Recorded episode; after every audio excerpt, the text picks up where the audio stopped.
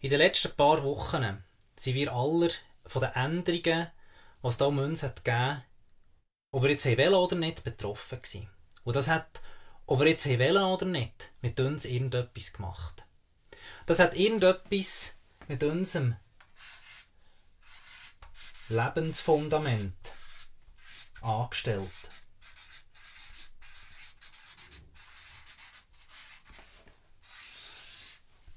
Doch was ist denn unser Lebensfundament? Und das kann aus verschiedensten Sachen zusammengestellt werden. Und dort macht man eigentlich den Unterschied zwischen einem physischen und einem psychischen Teil. Die physischen Sachen, das sind Sachen, die wir selber nicht beeinflussen können. Mit dem sind wir einfach so auf die Welt gekommen und das können wir eigentlich im Laufe des Lebens eigentlich auch nicht gross ändern. Das beinhaltet zum Beispiel unsere Gesundheit.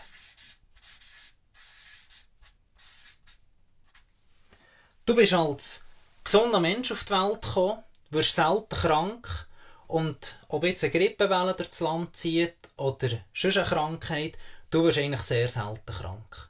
Und andere nebenzu, die werden nur wegen dem kleinsten Räumen, schlägt die ins Bett und haben Fieber. Das ist etwas, was wir nicht beeinflussen können, was wir einfach von der Genetik her so haben mitbekommen. Das andere ist unsere Kondition. Jetzt sagen sicher die einen, ja, Kondition, das kann ich ja trainieren, dass ich mehr Ausdauer bekomme oder nicht. Ja, das ist wahr. Aber, was du nicht kannst trainieren, ist, ob du ein eher hyperaktiver Mensch bist, der lauter Programm muss haben, dass er sich wohlfühlt drinnen, oder ob du eher ein hypoaktiver Mensch bist, der sehr lieber gemütlich hat, wo lieber mal eine Stunde herliegen und etwas nachsehen, anstatt dass man auf den Beinen ist. Das kannst du nicht grundsätzlich beeinflussen. Das andere, das ist die Ernährung. Und da meine ich jetzt nicht, was du gerne hast und was nicht, sondern wie du die Sachen tust, vertragen. Ob du Zöliakie hast oder nicht, das kannst du nicht beeinflussen. Das sind so drei Grundfaktoren, die dich in der physischen Inna mal ein Fundament geben, das dein Leben ausmachen. Und das kannst du nicht beeinflussen. Auf der anderen Seite haben wir die psychischen Sachen. Sachen, die wir in dem Sinne beeinflussen oder auch beeinflusst sind worden, wo wir Vorbilder hatten, wo wir haben Leute hatten, die uns prägt in dem Sinne, wo wir waren. Da gehört natürlich ganz klar der Erziehung. Oder man kann anders sagen, die Familie, die dort drinnen kommt. Und da muss ich eine kleine Klammer aufmachen, gerade an uns Eltern, die, die selber Kinder haben. Es ist bewiesen, dass in den ersten fünf Jahren wir am meisten unser Kind prägen können. Dass wir am meisten unseren Kind mitgeben können und dass die entscheidend sind, eigentlich für den Rest des Lebens. Immer ein Großteil davon. Und da muss ich mir selber immer wieder auch sagen, hey, ich stehe zu meinem Kind, ich habe es lieb und will das ihm auch zu spüren geben. Und ich will auch die Entscheidungen treffen, die für ihn am richtigsten sind. Das ist vor allem gerade unsere Verantwortung als Eltern in diesem Ganzen. Dann haben wir die ganze Geschichte mit der Schule. Die Schule, man kann auch noch sagen, Ausbildung, Du machst eine Lehre, du gehst in ein Schulhaus, dort hast du Gespendli, du lehrst Sachen. Und das kannst du in dem Sinne ja, beeinflussen, dass du die einen Gespendli hast oder die anderen nicht. Du hast Vereine, einen Club, wo du tätig bist, wo du mit anderen Leuten zu tun hast. Du hast die Arbeitsplatz,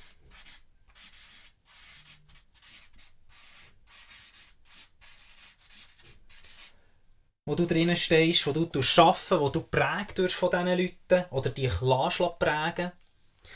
Und ganz ein lustiger Punkt, wo mir aber ja, noch sehr einleuchtend war, das ist das ganze Militär. Warum gerade das Militär? Weil das Militär ist ein sehr guter Ort für einmal den Kopf abzuschalten und eigentlich nicht studieren sondern einfach das musst machen, was dir gesagt wird. Oder auch der Arbeitsplatz, ein Ort, wo du musst je nachdem folgen, respektive das musst machen, was dir gesagt wird. Und nicht gross die Welle hast, ob du das jetzt machen oder nicht. Und natürlich deiner Kollegen und Freunde.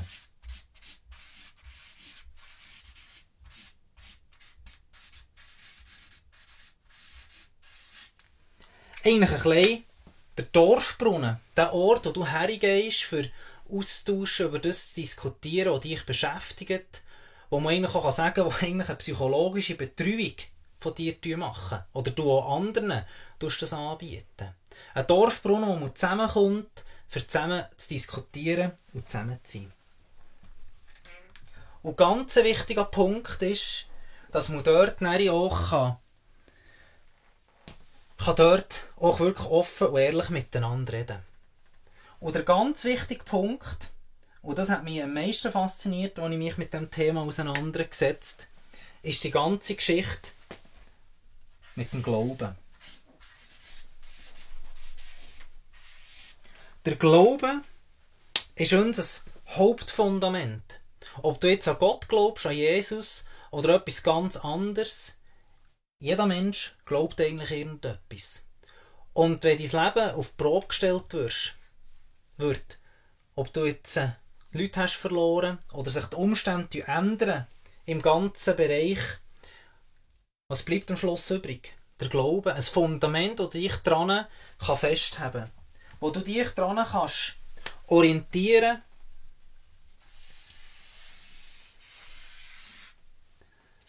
wenn eben nicht mehr übrig bleibt. Müssen euch das so vorstellen, wie ein Haus. Ein Haus, wo man sich darauf entscheiden ob man das noch auf einem tieferen Grund aufbauen oder nicht. Oder ob man das auf Sand aufbauen hat. Aber da kommen wir dann später noch drauf zu reden. Aber das klingt ja alles gut. Aber wir haben natürlich Einfluss, die das Ganze beeinflussen. Wo uns halt hier in dem Ganzen erschüttern, wo uns da drinnen auch herausfordern. Gerade vor allem in dem Bereich, wo wir beeinflussen können, wie ihr es merkt, geht es dort eigentlich zu 90% um Beziehungen, um Leute, wo wir mit denen zusammen unterwegs sind. Und das ist manchmal einfacher oder weniger einfacher. Mein ehemaliger Chef vom Rettungsdienst hat mal zu mir gesagt, Los, es gibt eigentlich drei Kategorien von Beziehungen in deinem Leben. Die erste Kategorie ist, mit dieser Person hast du es auf Anhieb super gut. Die ist dir sympathisch und ihr könnt zusammen Rösser stellen oder zusammen sogar in Krieg ziehen. Dann gibt es die zweite Kategorie. Das sind so Leute, wo du am Anfang so ein skeptisch bist, wo du nicht so genau weißt, ja, was will ich denn? Meint der das echt gut mit mir? Aber mit der Zeit merkst du dann, das ist eigentlich ein flotter Kerl, mal, der zähle ich auch zu meinen Kollegen oder Freunden. Und dann gibt es die dritte Kategorie. Mit denen hast du es von Anfang an nicht gut und du wirst wahrscheinlich auch nicht wahnsinnig gut haben mit denen, aber du arrangierst dich irgendwie in deinem Leben mit denen. Du tust ihnen ein Weg finden, für das du mit ihnen kannst umgehen, dass du ihnen kannst begegnen und das sind eigentlich so kleine deine Sorgenkinder mit deinen Beziehungen. Und das kann man eigentlich so sagen, dass wir eigentlich dort drinnen die Vorurteile haben, die uns prägen, die uns halt auch Sympathie, Antipathie veranlassen, was wir über einen Menschen sehen. Auf der anderen Seite haben wir natürlich die, die Umwelt. Die Umwelt, die äußeren Einflüsse, die wir eigentlich nicht beeinflussen können. Wie jetzt gerade das mit der ganzen Corona-Krise, wo wir nicht beeinflussen können, was jetzt der Bundesrat entscheidet und was nicht. Dem müssen wir uns einfach hergeben. Aber es ist gleich da. Es tut gleich auf unser Fundament Einfluss haben. Dann haben wir nach den Vorurteilen natürlich ein grosses Problem in den Beziehungen, dass man nicht miteinander reden. Ich sage jetzt einmal keine Kommunikation, obwohl, dass man ja weiss, wir können nicht nicht kommunizieren. Man weiss, dass man unterdessen, ohne dass man etwas sagt, 80% tut eigentlich mitteilen, was man eigentlich sagen will. Dadurch, dass ihr jetzt mein Gesicht seht, meine Mimik, meine Körpersprache, tue ich mit euch reden. Ohne, dass ihr eigentlich auf das müsst hören, was ich euch eigentlich sage. Also ich hoffe jetzt, ihr tut schon hören, was ich euch da heute sage, von dem her. Dann haben wir Erwartungen. Sehr ein grosses Thema, gerade auf die Beziehungen, die eben nicht erfüllt wurden. Unerfüllte Erwartungen. Du hast die Vorstellung, wie etwas soll laufen Und das ist aber nicht so. Oder der Chef hat die Erwartung an dich, dass du die Bütze innerhalb von drei Tagen fertig machst. Aber du bist nicht fertig. Hast du ihn enttäuscht. Und das tut irgendwann mal in deiner Beziehung, wo du bist am Arbeitsplatz mit dem dran knacken. Oder du hast eine Unechtheit. Sei es von dir selber, weil du Leuten möchtest gefallen, du ihnen etwas vorspielen. Du tust dich besser geben, als das, was du eigentlich möchtest sein oder auch bist. Oder auf der anderen Seite Leute, die unecht sind mit dir, die dir etwas vorspielen, die dich sogar anlügen, für zum Ziel zu kommen. Und umso mehr, dass du genau solche Punkte in deinem Leben inne hast, umso mehr drückt es natürlich auf das Fundament.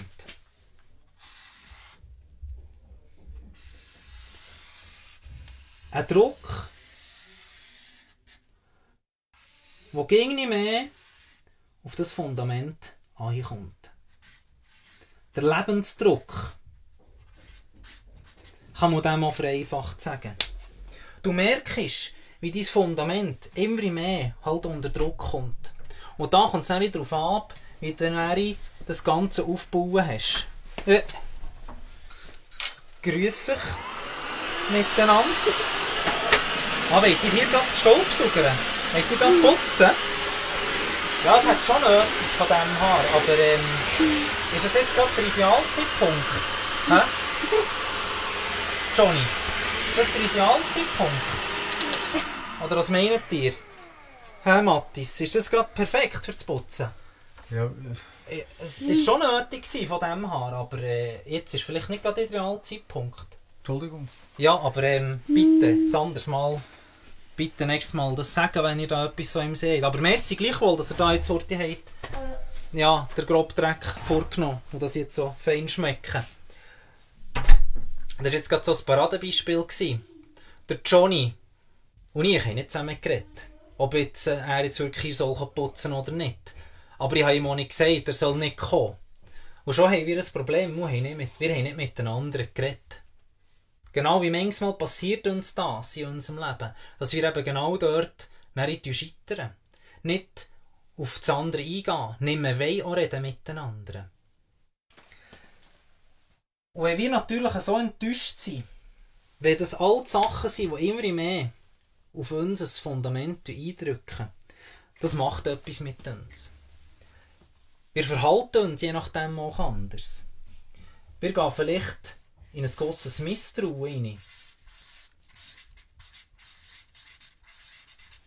Ein Misstrauen, das da noch zusätzlich reindrückt auf die Situation, weil ich auf einmal den Leuten nicht mehr vertrauen kann, die mit mir unterwegs sind. Oder ich gehe in Rückzug. Gehe auf Distanz zu den Leuten, die mir vielleicht sogar wichtig sind.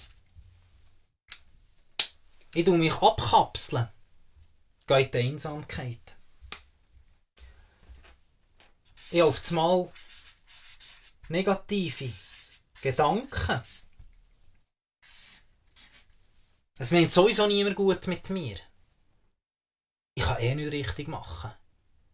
Alles Gedanken, die ich selber aus meinem Leben genau kenne, oder auch das Verhalten, das einem passiert, wenn man eben so einen Druck auf das Mal im Leben hat. Oder man hat auf das Mal der ganz berühmte Stress. Der Stress, der mich nicht mehr zur Ruhe kommen wo ich nicht mehr gut schlafen kann, wo ich nur noch am Drehen und am Rotieren bin und mich frage, wie komme ich da nur daraus raus? Und meistens brauchen wir dort eine Hilfe, weil was passiert, wenn der Druck viel zu gross wird?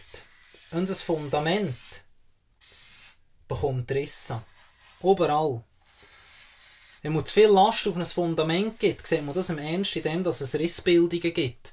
Oder Einsenkungen. Man hat auf das Mal, dass da äh, die Last auf das Mal einbricht ins Ganze rein. Und im schlimmsten Fall geht es sogar bis ahin. In unser Glauben. In unser Innerste. Und wenn der Riss einmal von zuoberst bis zu unterst durch ein Fundament durchgeht, sogar an mehreren Orten, was passiert dann? Ein sogenannter Grundbruch entsteht. Ein Fundament bricht zusammen. Wasser kann eindringen. Alles geht kaputt. In der Psychologie redet man auch da natürlich von Fällen wie Depressionen, Burnout und in den schlimmsten Fällen von einem Suizid oder vom Amoklauf. Wir verabschieden uns verabschieden. Wir sagen Tschüss auf das Mal von unserem Fundament oder eben sogar von unserem Glauben. Das Grundfundament vom Glauben können wir aber auch so verstehen, wie wir sie in die Bausprache ummünzen, dass das eigentlich der Magerbeton ist, das Fundationsnetz, so eigentlich das Ganze probieren aufzuhaben. Oder wenn du an einem instabilen Ort das Haus bauen dass du dann sogar noch Bohrpfähle machen, die tief in den Boden gehen, für dein Haus, dein ganzes Leben irgendwann probieren zu haben. Dass es nicht in Rutsch, ins Rutschen kommt oder eben auf das Mal zu viel Risse gibt. Aber manchmal kannst du nicht aussuchen, auf was für einen Grund dass du bist. Darum musst du zusätzliche Massnahmen ergreifen. Und wir haben natürlich ein grundlegendes Problem, das ich selber bei mir entdecke. Dass der Glaube mir manchmal abhanden kommt. Dass der manchmal an einem ganz kleinen Ort ist. Dass ich eigentlich vergesse, an was ich eigentlich glaube. Respektive nicht mehr weiss, was eigentlich mein Fundament ist. Weil Jesus sagt das ganz eindrücklich. In der Bibel im Lukas 6, Vers 43. 48, excuse, Lukas 6, Vers 48. Jemand, der auf Gott vertraut und auf ihn lost, der gleicht einem Menschen, der ein Haus baute und grub tief und legte den Grund auf Fels. Als aber eine Wasserflut kam, da riss der Fluss an dem Haus und konnte es nicht erschüttern, denn es war gut gebaut. Die Geschichte geht dann noch weiter. Der, der quasi sein Haus nicht auf einem guten Grund gebaut hat, nicht auf einem Felsen oder auf einem guten Fundament, sondern einfach auf eine Sandpfütze gestellt hat, dem sein Haus wird dann fortgerissen. Dem sein Haus, das wird zusammenkehren, in sich zusammenstürzen. Und das Hauptproblem mit dem Glauben ist, dass wir das Vertrauen verloren haben. Und wir müssen das irgendwie wieder zurückgewinnen. Das grundlegende Vertrauen in Gott.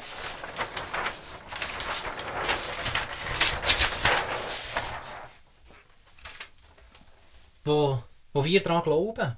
Wo ich davon überzeugt bin, dass er unser Schöpfer ist.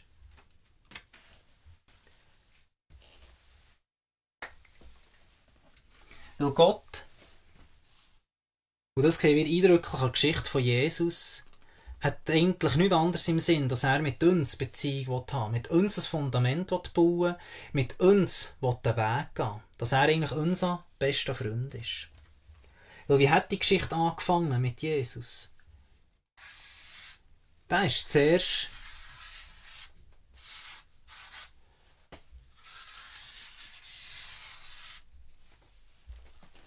bei Gott oben gewesen in der Herrlichkeit. Und ganz ehrlich gesagt, hat er eigentlich gar keinen Grund gehabt, auf die Erde zu kommen.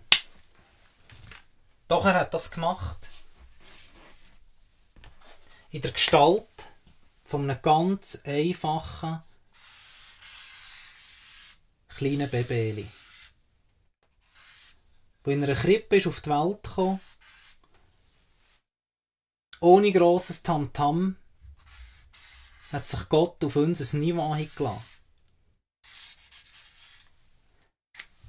Und hat mit unter uns sein weil er eine Gemeinschaft haben Und schon dort, wo das passiert ist, lesen wir im Lukas 2, Vers 12 und 11 sind die Engel der Hirten erschienen auf dem Feld.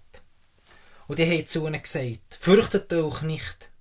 Siehe, ich verkündige euch große Freude, die allem Volk widerfahren wird. Denn euch ist heute der Heiland geboren, welcher ist Christus, der Herr in der Stadt Davids. Wenn du so etwas hörst als ein einfacher Mensch und dir erscheint der Engel und macht so eine Aussage, dann schürt das Erwartungen. Du weißt, wow, ein König ist geboren. Die Hirten haben ja nichts anderes gemacht, als sie vom Feld sie sofort zu dem Stall gesprungen, gucken, was das für ein Kind ist, wo sie so gehuldigt und es als König angepriesen. Obwohl es ein kleines Baby war. Und was hat er dann gemacht, und er ist grösser geworden? Er hat sich eine ganze Gruppe von Leuten um sich geschart. Jünger, seiner besten Freunde. Und sie durch das Land gezogen. Und er hat angefangen, predigen auf eine Art und Weise, wie sich das die Leute nicht haben können vorstellen oder kennt haben.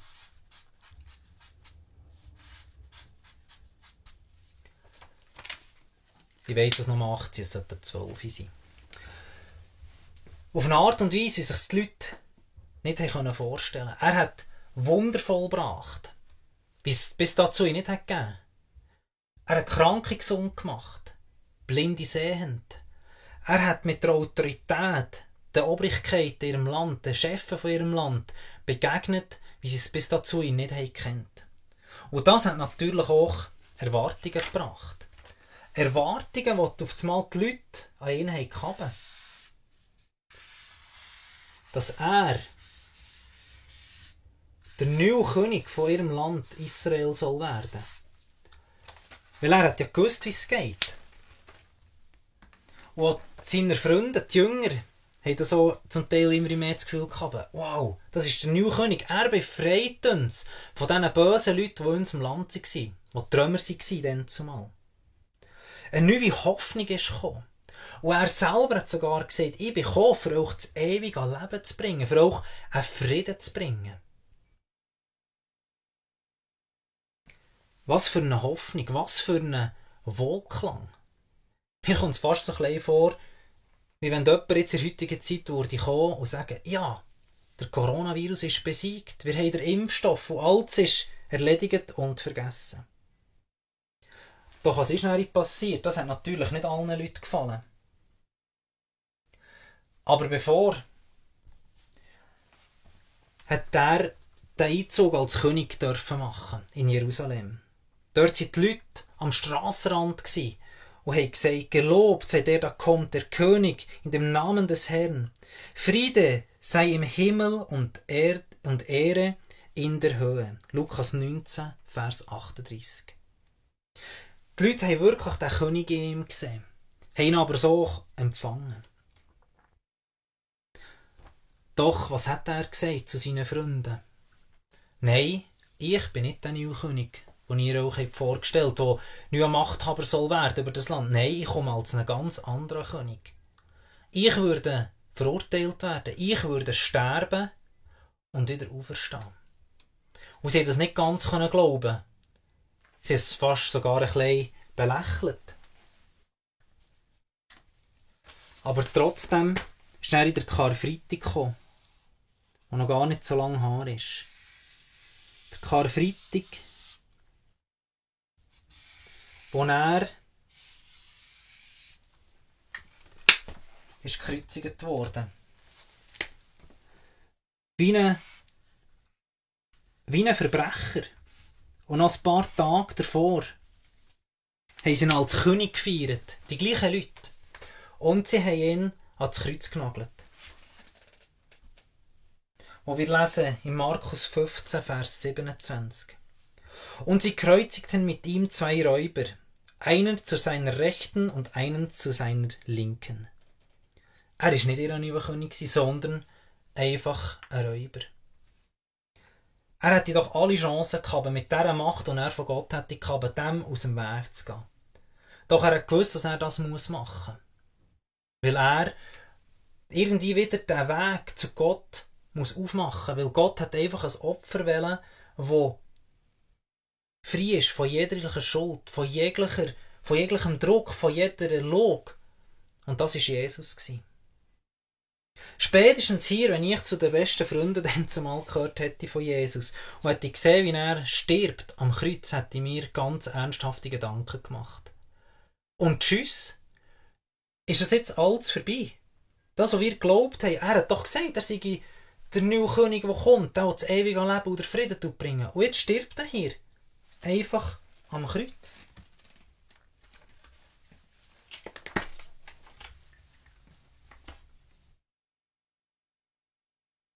Verständlich, dass sie Angst hatten, wo sie ihn ins Grab haben gelegt und mit einem grossen Stein das Grab haben verschlossen.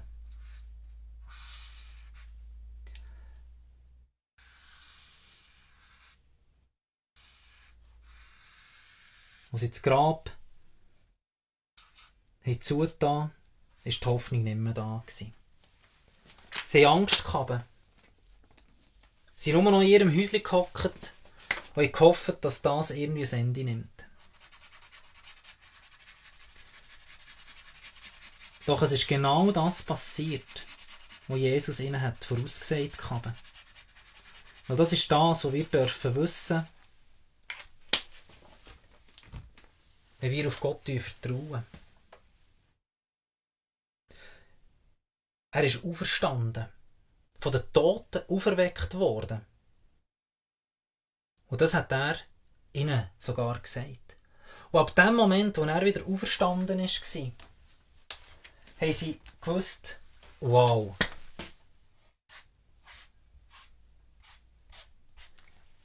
Er lebt. Das ist wirklich alles wahr, was er uns sagen Er ist auf die Welt gekommen, als kleines Kind, das, wir an Weihnachten feiern. Er war als König am Palmsonntag. Am Karfreitag ist er gekreuzigt worden. Und an Ostern ist er auferstanden. Es ist doch alles wahr, was Jesus uns gesagt hat. Was für ein Vertrauen doch das ist. Was so gut ausdrückt ist im Hebräerbrief 11, Vers 1. Es ist aber der Glaube, eine feste Zuversicht dessen, was man hofft, und ein Nichtzweifeln an dem, was man nicht sieht. Das drückt das tiefe Vertrauen aus, das auf das Mal die Jünger haben bekommen. Das Vertrauen, dass doch das, was er gesagt hat, nicht irgendwie welcher Humbug ist, würde in heutiger Sprache sagen, sondern er wirklich da ist. Was ist passiert? Sie haben auf das Mal einen riesigen Datendrang bekommen. Jesus ist ihnen während 40 Tagen immer wieder erschienen, hat ihnen bestätigt, dass er der auferstandene Messias ist, der, der das hat vorausgesagt. Aber doch ist auf das Mal der Moment gekommen, wo sie wieder haben müssen Abschied nehmen mussten. Weil sie doch eigentlich gewusst, was wird kommen. Also wieder ein Tschüss. Nämlich an der Auffahrt, das, was wir gerade letzten Donnerstag dürfen feiern. Er ist wieder zurück in die Herrlichkeit. Er ist zurück ins Paradies.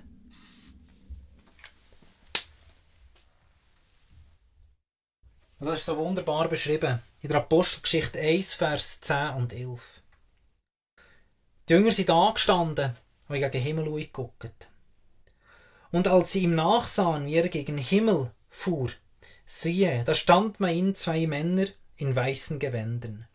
Die sagten, ihr Männer von Galiläa, was steht ihr da und seht gegen Himmel? Dieser Jesus, der von euch, der von euch weg gen Himmel aufgenommen wurde, wird so wiederkommen, wie ihr ihn habt gegen Himmel fahren sehen. Und tschüss? Nein. Vielleicht tschüss im Moment, dass er nicht mehr bei ihnen ist. Aber er hat ihnen gesagt, er wird wiederkommen. Das ist bis heute noch nicht passiert. Und das ist das, was wir fest daran glauben, dass er wirklich so, wie wir ihn haben gesehen, wieder wird wiederkommen. Und die Jünger, die auf einmal einen riesen Tatendrang bekommen.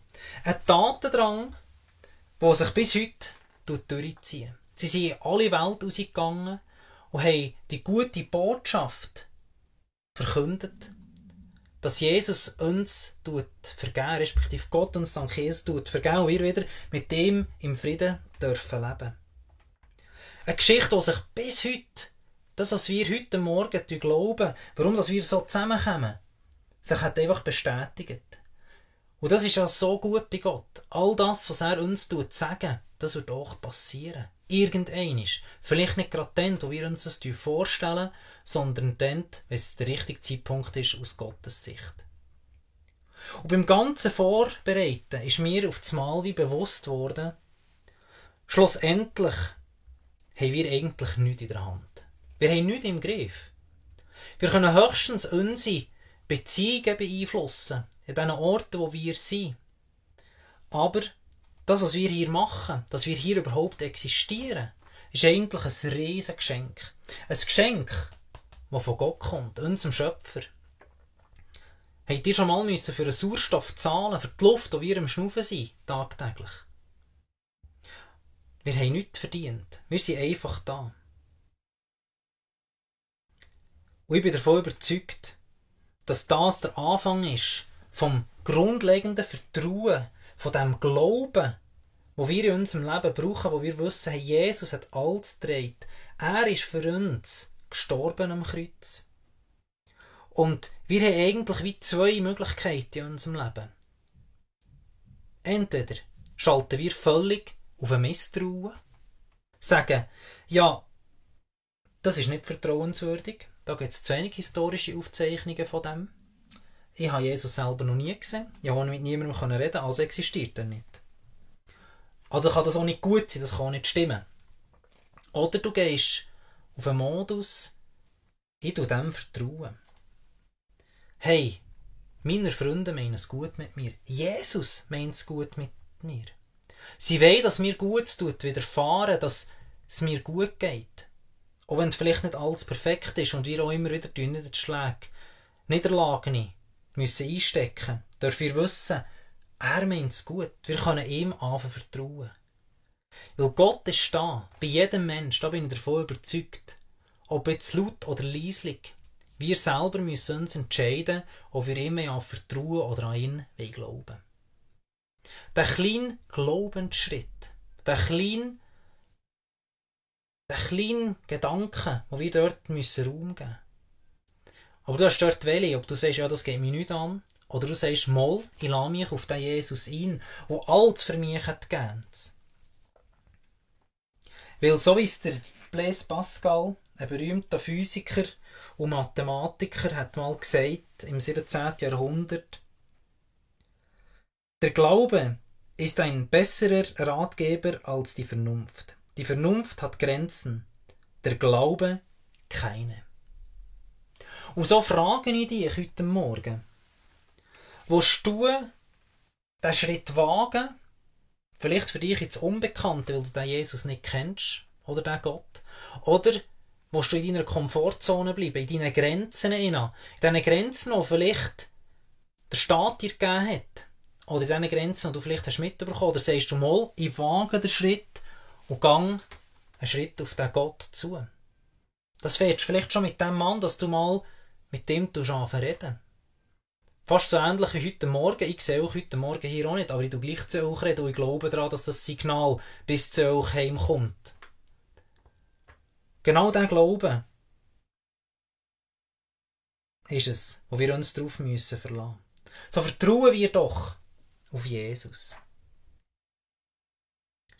Und ich möchte die Gelegenheit auch gerade nutzen, für dich gerade zu beten, dass ihr auch noch gerade die Gelegenheit habt, füreinander zu beten, wo wir können genau uns auch wieder auf den, das Fundament, wo unser Leben soll ausmachen, wo wir alles drauf können aufbauen, wissen, das Fundament, das lässt uns nicht im Stich können drauf aufbauen. Ja, Jesus, danke vielmal, dass du da bist. Merci, dass du alles gedreht hast in deinem Leben, dass ich wieder darf mit dir in der Gemeinschaft sein, wieder darf einfach so, wie ich bin, vor dir kommen. Auch wenn ich weiß, dass ich nicht perfekt bin. Auch wenn ich dich vielleicht nicht perfekt kenne oder nicht gut kenne oder vielleicht noch gar nicht kenne, weiss ich, dass ich mich auf das kann kann, weil es stimmt, was du sagst. Weil du lässt uns nicht im Regen stehen. Du lässt uns nicht einfach zu Grund gehen, sondern das Ziel ist das Höhere. Das Ziel ist nämlich bei dir in der Herrlichkeit zu sein, eines Tages. Und dafür danke ich dir, dass du uns das ewige Leben auch geben willst. Weißt, dass du uns der beste Freund sein Und dass du einfach auch gerade bei diesen Leuten bist, die ja, was vielleicht jetzt gerade schwer haben, die schwer haben durchgemacht, die in dieser Zeit haben Verluste müssen aufnehmen oder auch selber betroffen sind von diesen ganzen Situationen. Du du die Leute berühren, du du sie einfach in deiner nehmen. Amen.